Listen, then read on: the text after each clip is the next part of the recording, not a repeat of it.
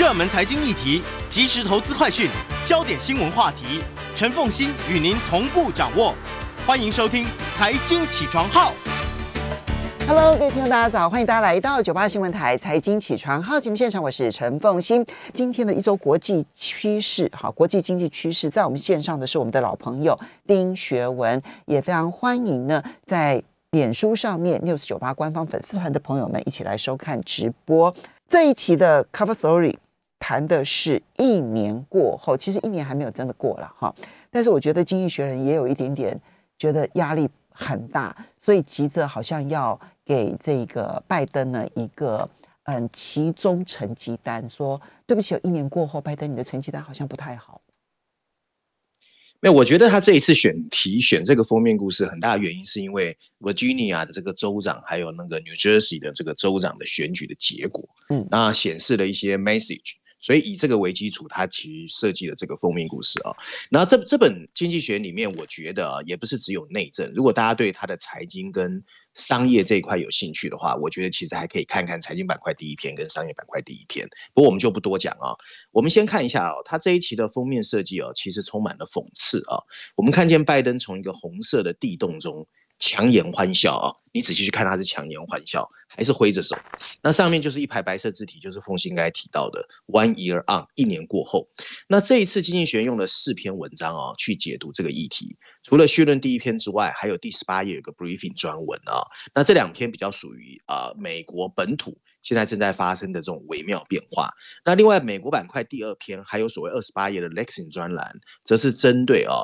这一次选举里面发生的，譬如说民主党为什么民调掉那么凶，还有所谓的学校的文化战争这两件事，这可能离我们更远。不过大家有兴趣的话，可以去看啊。嗯我们把文章稍微 combine 之后跟大家分享啊。其实文章一开始他提到啊，有两本啊在美国出版啊有关 George Washington 啊的总统工作的书籍，他们有共同的 title，就是啊书书体书的标题就叫做 Impossible Presidency，不可能的总统。那这两本书的内容主要是在说，最能干的总统也可能会注定失败。那最近最新的一本呢，是由一个作者叫 Jeremy Suri 写的啊、它里面有一段话，经济学人特别把它 highlight 出来。这段话写的是呢，你如果能够尽量控制好你失败的可能性，并在执行过程中尽量取得一些进展，就已经是我们对一个总统能期待的最好结果了啊！这样听起来其实是一个非常悲观的标准啊。不过，经济学人认为，就算有这样子的前提，拜登确实正在走向失败中。在他获得有史以来最多的选票之后，他的支持率一直在明显的下降。在总统第一任期的现在这个时间点上，在美国历史上，只有川普曾经比他更不受欢迎。民主党刚刚失去了 Virginia 的选举，而拜登在一年前在这个州曾经以十个百分点的优势赢得总统选举。这对明年即将到来的中期选举是个非常糟糕的预兆。民主党有可能会失去现在在国会中的多数席位。国会中的民主党人士啊，本来就因为派系斗争四分五裂。今年的早些时候，他们通过了一项大型的纾困刺激计划。不过，拜登的其他提案，包括一项价值一兆美元的基础设施方案和一项为期十年、价值一点七兆美元的社会支出方案，目前看起来都已经卡关。如果能够通过，这个立法会包括了很多的基础设施资金、儿童脱贫的税收抵免、学前的教育资金、处方药的成本降低和清洁能源税收的抵免，另外还会大力鼓励啊私人投资新能源。那这笔支出呢，非常可能要靠不受欢迎的税收改革去提供资金。不过选民现在看起来几乎不 care 这里面到底有哪些内容。事实上啊，整个士气还是有可能在明年重新提振。如果九月份以来的 COVID-19 病例能够继续减少，如果失业率能够进一步下降，如果供应链的堵塞可以缓解，或者通货膨胀的这个压力能够下降，最好还能让生活困难的人感觉到重获希望。那对拜登来说，有可能会有机会士气能回来。不过经济学人认为，最好的消息也只有上面这些了。他的问题更多的是内建的啊，美国政治体系被一个类似的物理定律所局限，而不是类似赛马那样会有意外之喜可以期待。第一是总统所在的政党往往会在中期选举失去主导的优势，嗯而现在的民主党在众议院只有四席的领先，这表示他们很可能会失去主导。无论拜登做什么，他在任期期间可以自立的立法成就，肯定不如如今被监管的挚爱男星引人注目。然而，由于保守派在最高法院还是占多数。他将发现，他想重塑国家的空间其实也很有限。明年过后，民主党的前景会更加暗淡。他们在没有受过大学教育的白人中非常不受欢迎，这使得他们在城市以外和郊区付出了惨痛的代价。想要再一次赢得众议院和参议院选举，他们需要付出前所未有的努力。就算在这些条件下，他们取得胜利，他们还必须在修复国家机构的同时，处理好美国自身的问题。这包括了公共卫生、气候变化到社会的流动性，这是一个必须具备超人能力才有可能完成的政治家任务。不过很可惜，拜登肯定不是这个人。他对个人不幸的处理令经济学人钦佩。他在大多数情况下是一个善良和体面的政治人物。可是赢得总统选举会让他花费三十年，也不是没有道理的。民主党初选选民选择他的原因，不是为了鼓舞人心，而是为了阻止当时那个激进主义者民主党的啊，Bernie Sanders。拜登的竞选主轴一直是建立在他的能力、中心主义、外交经验，并且站在川普的对面。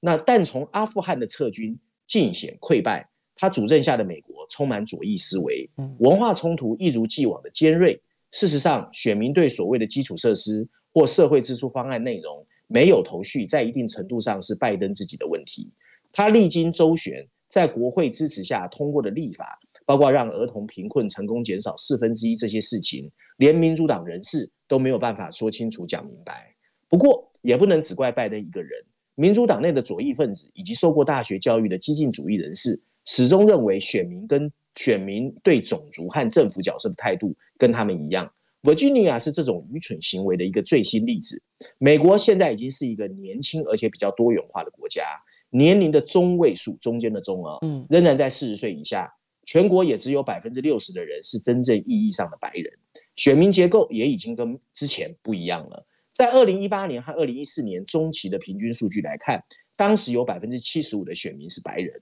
而且他们当时的中位年龄五十三岁。民主党在受过大学教育的人群中遥遥领先。但事实上，整个美国只有百分之三十六的人完成四年制的学位。在现在这个共和党人强调内缩，并且共和党也获得更多白人选民支持的年代，这个选民基础显得太小了。当尼克森在一九七二年获胜时，当时充满左倾思想的民主党是被描绘成一个强硬、宽容和支持堕胎的政党。现在的新左派就像一个充满着白人内疚和过气文化的政党一样，常常被人家讽刺。人们在乎的是刚刚出生的美国人，而不是过去时代的美国人。这些处在民主党内的少数的喧闹分子，使得民主党更难在温和的地区获胜。尽管他们并不代表民主党的大多数选民，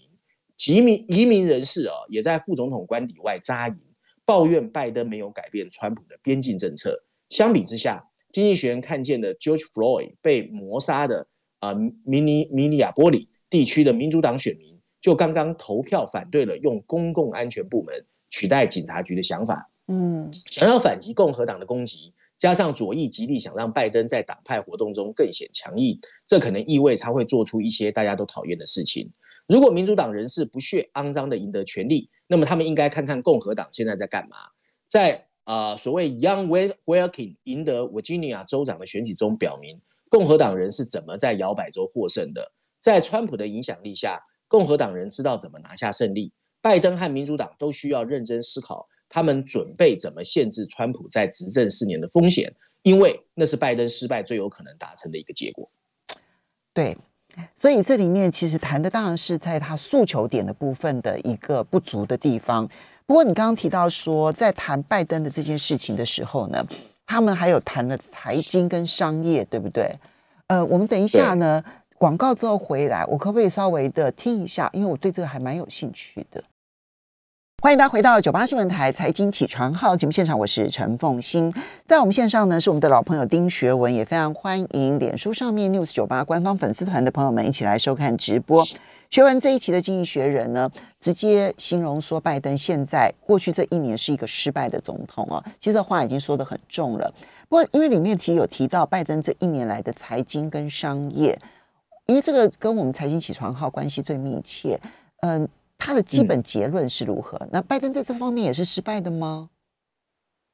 我我是这样讲啊，我觉得整本书呢，它主要针对内政、财经跟商业。那我自己给他的 comment 是一好一坏一 OK，一坏呢就是我们刚才前面谈到内政上面他把他骂的体无完肤哦，嗯，可是，在商业上面，他在财经板块第一篇哦，倒是正面去给美国做一个肯定。他说现在美国整个商业的发展啊，一般人说有三大负面的因素，第一个就是劳动力市场不好啊，还有一个是通货膨胀的预期很严重，还有一个就是大家担心纾困刺激措施退出之后的美国怎么样。那这篇文章针对这三点都去分析之后，他觉得美国本身内聚的力量比我们想的来的强，嗯，所以他对于美国本身企业的竞争力，尤其哦最后三个月，他觉得经济成长率会超过百分之六以上，所以我觉得经济学人对于他的商业的这个本身的实力哦是正面肯定的。那另外还有一篇是我们今天本来也要讲，是在财经是讲是特别针对所谓 taper tantrum。就是 F E D 已经宣布了，它购债的规模要缩减嘛。嗯，那缩减之后，整个债券市场的变化，它也有一篇文章特别去分析那一块哦。那那一块我们待会会细谈。那一块他是觉得呢，目前看起来债券市场还算稳定，也不大可能发生八年前的恐啊缩减恐慌。所以这个我把它定位叫做还 OK。但是后面到底债券市场会不会？在央行的一个错误动作之下，再有一些乱局，那我们就要再观察。好，那我们就先进入这一篇好不好？因为你本来预定要谈这一篇，那么因为这一篇呢，其实就牵涉到不管是经济学人的智库或者是彭博他们列出来的风险里头，其中明年最大的风险就是各国央行的政策如果过于激动，就我呃呃，这因为担心通膨而过于激烈的话，会对市场造成风险。我们来看看经济学人的评论。好。那这个议题呢，经济学用了两篇文章去分析哦，分别在序论第二篇，还有财经板块的第二篇。那这两篇文章都是以债券市场的角度来看一看，目前这个所谓的债券购买缩减之后，整个市场的反应啊。文章一开始他就说，时间其实很快，拜登上任已经一年了，那疫情折磨了我们将近两年。可是过去两年的大部分时间里面啊，各位不知道有没有发现，全球央行的声音突然变得不重要了。大家都没有听到了。即使在疫情爆发之前，富裕国家的利率就接近了零，所以各国的央行都知道他们要让位，因为只有增加公共支出，才能借由封锁隔离推动经济的继续发展。所以央行的货币政策就使不上力。不过现在全球中央又开始，央行又开始紧紧捞住啊，抓住我们的眼眼光啊。在过去一个月，随着通货膨胀的飙升，投资者迅速提高了对升息的预期心理。进一步考验了政策制定者，他曾经大声宣誓的保持低利率，到底有没有可能继续执行？是的，我们看见全球债券市场正从长期的沉闷中慢慢复苏。美国联准会这个礼拜，就是其实上个礼拜了，表示会放慢原本庞大的债券购买计划。同时间，债券投资人已经开始对通货膨胀上升做出积极的反应。在全球的三十五个经济体中，五年期债券值利率。在过去三个月，平均上涨了零点六五个百分点，而收益的震荡不仅发生在新兴市场，也发生在像澳大利亚跟英国这些所谓的已开发国家。这些突如其来的波动啊，不可避免的引发了市场动荡的担忧，就像二零一三年发生过的缩减恐慌 （taper tantrum） 一样。不过，事实上，经济学认为，今天的全球债券市场的波动和过往已经截然不同。为什么这么说？在疫情爆发之前，全球各地的利率大家知道都很低，反映出来的就是通货膨胀处于休眠的状态。嗯，当 COVID-19 刚刚来袭的时候，大多数的央行还承诺会把利率维持在比较低的水准很长的时间，来帮助经济的复苏。他们中的许多同意持续购买债券来降低整体的债券值利率。不过，整个情况在通货膨胀开始上升之后，已经突然大变。在三十八个经经合组织哦，OECD 的经济体中，刚刚公布的九月份通货膨胀同比上升到了令人不安的百分之四点六，而能源和食品价格的飙升只是整个故事的一部分，因为就算把这两个价格剔除，平均数字还是有百分之三点二，仍然是过去二十年来的最高。近几个月，中央银行一直表示，高通货膨胀是供应暂时受限造成的一个短暂现象。不过，债券市场的走势告诉我们。虽然某些货币当局已经收紧了政策，投资者仍然认为各国央行的动作太慢。巴西上个礼拜宣布升息一点五个百分点，加拿大和澳大利亚的央行已经放弃了利率会保持在低位的预测。就像经济学人认为的，英格兰银行也到了必须决定要不要升息的关键时刻。一些决策者仍然立场很坚定啊，譬如说欧洲的央行行长 Christina Lagarde 就坚称，明年升息非常不可能。全球央行对市场背道而驰的幽灵，以及随之而来的利率波动，都在使得那些对二零一三年记忆深感不安的人更加的担忧。当时的美国联准会只是笨拙的不小心透露了会开始缩减债券购买计划的意图。没想到就引发了全球恐慌，而且削弱了经济的增长，重创了一些新兴经济体，尤其是那些背负巨额美元债券的新兴经济体。然而，现在不管如何，不是二零一三年。这第一个不同之处在于，债券市场的转变已经变得更加微妙。到目前为止，美国五年期政府公债名义值利率的增幅不到八年前的一半。考虑到预期通货膨胀之后，实际债券值利率是负的百分之一。仍然处于历史的低点，这将可以进一步支持实体经济的宽松。即使短期政府债券值利率上升，对长期债券的影响也是小得多。另外一个差别就是，目前啊，其实没有明显的金融恐慌的情绪。虽然债券成本上升可能会导致违约和资本外逃，不过许多新兴经济体现在有更健康的外汇存底，这让新兴市场政府比当时有弹性。股市并没有显示出任何的危机。全球股价在最近还创上历史新高。今年以来，银行股已经上涨了百分之二十八，因为逐步提高的利率让他们的利润顺势提升。而债券市场仍然在积极发展业务啊。今年的十月份，上个月，中国以外的新兴市场发行了接近创纪录水准的企业和政府主权债券。嗯，最近的这些变化凸显了金融市场跟货币政策之间存在着复杂的关系。因为正常情况下啊，央行会设定短期利率。而市场再从这些动作预测利率的走势，但债券市场也可能包含投资者对经济和通货膨胀的预期。央行官员在借由解析这些信息来决定下一步动作。美国联准会的前主席 Ben Bernanke 就曾经提到一个禁止大厅的动态风险：当政策制定者认为有必要对债券值利率上升做出反应时，值利率又会反过来对央行的行动做出及时的反应。不过现在看起来，债券市场还算平静啊。在日本，九月份的消费者物价指数仅比一年前高出百分之零点二，并且在剔除能源和食品之后，还是属于通货紧缩。文章最后提到，日本央行的直利率曲线控制政策还是存在，并跟澳大利亚的崩溃形成鲜明的对比。如果投资者对经济前景的态度更加明确，制定政策会比较容易。不过遗憾的是，央行可能没有那么幸运哦，因为这个世界唯一最确定的一件事情，就是还是到处充满了不确定。嗯。当然，他提的日本，我觉得是目前全世界的特例了，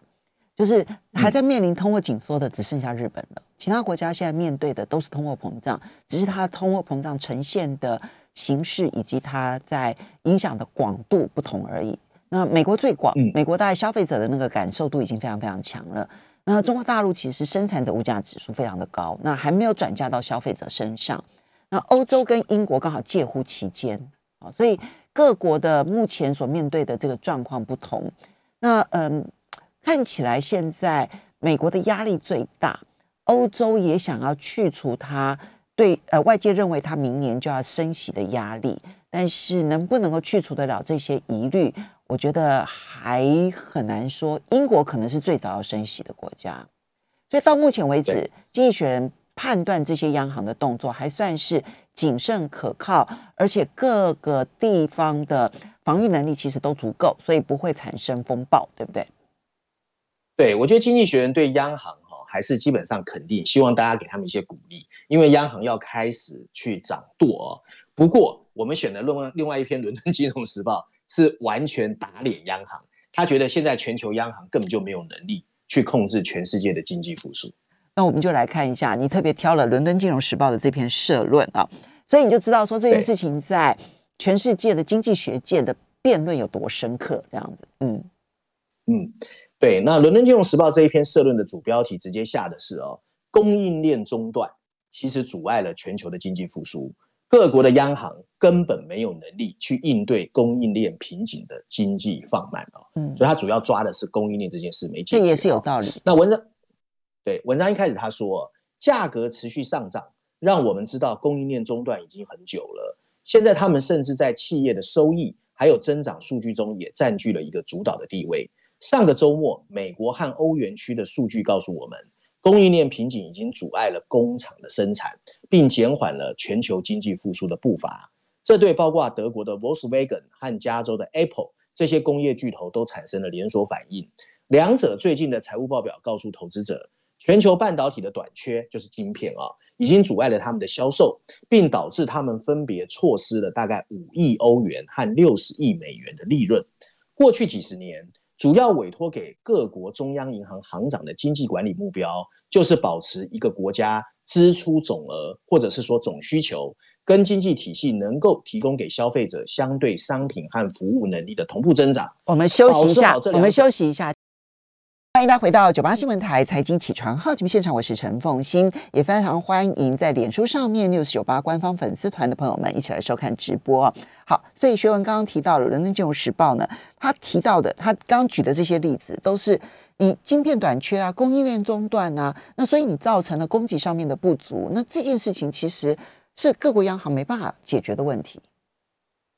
对，因为传统上啊，央行被赋予的任务是保持整个社会啊。总供给跟总需求的一个平衡，对，而保持这两者的平衡，是为了保持经济稳定，而且阻止价格增长的失控加速或者是减速。不过今天这个疫情啊，同时震撼了两边，就是供给侧跟需求侧都被震撼，而且把消费者的支出从过去的服务面啊，就服务产业，转向了在家里可以享受的商品需求。例如封锁了的健身房，表示你必须自己买健身器材回家，这是完全在需求市场上的一个转向。今天的供应链瓶颈呢，表明需求的恢复速度比供应链还要快，这在一定程度上反映了纾困刺激计划是成功的，以及新冠病毒的全球不平衡的斗争也是存在的。虽然欧洲和美国的大规模疫苗接种工作使一些接近正常生活的事情得以恢复，不过在许多生产西方消费者想要的产品的开发中国家，疫情爆发让他们关闭了工厂，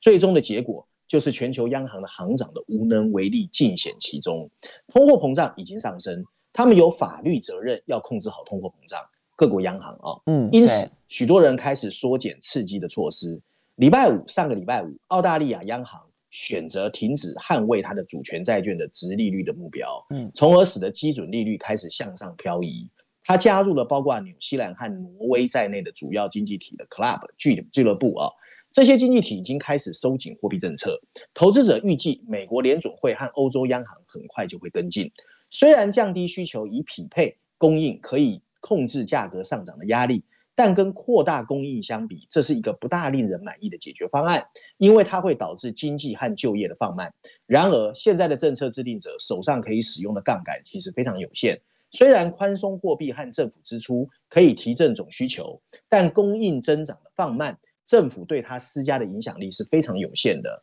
商业投资是经济需求的一部分，至少在美国目前仍然滞后，这是一种耻辱。资本支出是保持供应增长和防止瓶颈再次发生或短缺成为永久性的最佳方式。然而，宽松的货币政策似乎比投资工业设备或商业建筑更能提高资产的价格。文章最后提到，这可能归结为啊复苏的不确定啊。许多企业就像央行行长一样，可能正在观望短缺是暂时的还是永远的。如果投资放慢，现在发动投资可能会导致产能过剩。同样，如果中央银行收紧过快而需求受到抑制，投资又可能被浪费。我们应该更广泛的考虑，按照英国的超额扣除原则，对资本支出进行慷慨的减收税收减免。避免供应链瓶颈的最佳方式，其实是使用更宽的瓶口。而不是更窄的瓶口。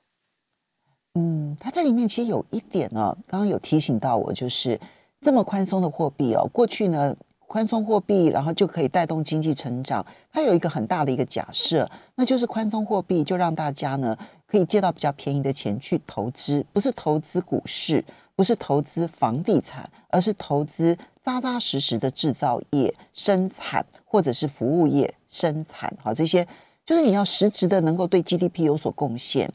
但是呃，现在的货币供给呢，它增加的并不是直接投资，然后它增加的其实是在呃股市或者房地产市场的这一部分的投资，因为钱赚的更快，它是一种 money game，它是一种金钱游戏，所以你没办法实质的增加供给。那这也是供应链短缺的很重要的原因，因为没有人想要实质的去投资供应链，因为那个投资可能不见得能够回收，因为未来那么不确定，所以看起来宽松的货币政策并不能够解决不确定未来所造成的投资紧缩。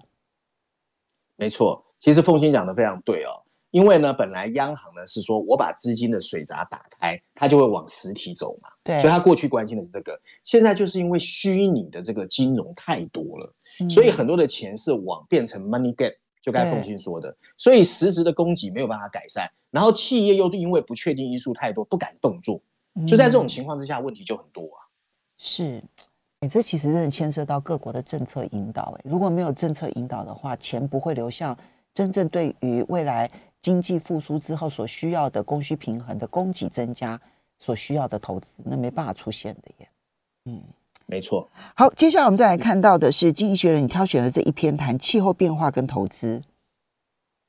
对，其实这一次啊，Cup Twenty Six 落落幕了嘛，很多人很失望。不过其实如果有继续观察，因为它第二天之后第三天开始有一些论坛啊，其实这一次有一个让大家比较正面的东西，叫绿色金融。哎，对，我不知道风有没有我有注意到，总共他们拥有的资金有一百三十兆美元呢。未来三十年，他们要提供的是超过一百兆美元的资金呢。对，那这一次呢，经济学总共用了三篇文章在讲这个议题啊，包括序论第四篇、第五十四页的国际板块，还有科技板块第一篇，三篇文章。然后呢，文章啊，我简单说，因为时间可能也不够啊。谢谢。那反正文章一开始，文章一开始他就说，在 Glasgow 举行的 Cup Twenty Six 啊，让人失望。期待那些排放全球大部分气体的新兴市场国家宣布了一个雄心大志的希望破灭了。中国、印度和巴西都很让人失望，完全没有迹象表明这是英国想要的一个情况啊。不过还是有一个热情的领域在滋长，那就是气候金融或者是绿色金融。嗯，代表着将近九兆美元的全球金融机构早就承诺，他要从他们的投资组合中完全根除森林的砍伐。可是最引人注目的就是刚才凤欣提到的。Glasgow 近邻金融联盟 （GFANZ） 啊，这个联盟是由英格兰的前行长 Mark Carney 担任联合主席，成员包含了资产所有者、资产管理人，还有各国的银行和保险机构，拥有一百三十兆美元的资产。他们承诺到二零五零年会努力把贷款和投资排放量减少到零。可是，金融业到底能不能拯救世界哦？那这个文章很长哦，它主要就提了三点的这个 question。第一个就是说覆盖层面。因为现在碳排量最大，大部分都是国营企业啦，对，所以金融机构只能影响民营企业。他觉得这第一个是 question mark，第二个是衡量方式。譬如说，你一桶油从地底下出来，你会不会重复去计算啊？这个东西很难讲，因为牵涉到炼油公司、油管公司。第三个是激励措施，你金融机构能不能建立一个机制，把你所谓的啊激励跟你所谓你放款给企业之间的碳排量真的做好一个透明的机制？我觉得是存疑的。所以经济学人针对这三点哦，他还是告诉我们，GFANZ 的承诺值得欢迎，但如果金融业要创造奇迹，这个世界需要广泛的碳定价。经济学人又在讲碳定价，嗯，而这必须是针对所有企业，不应该只涵盖那些由金融机构能控制的企业，嗯，应该努力避免错误的征税，加剧计算碳排放的努力。企业和政府可以有一个动力去解决谁在污染。谁应该支付？但最重要是碳定价会使利润激励跟减少温室气体的目标互相连接。金融系统能干的事情就是放大信号，告诉大家我很重视这个事。那这个组合或许如果这样的话，有机会改变全球的经济运作。好，所以呢，那个游戏规则现在看起来反而比什么时候都更迫切了哈。要非常谢谢学文，也非常谢谢大家的收听。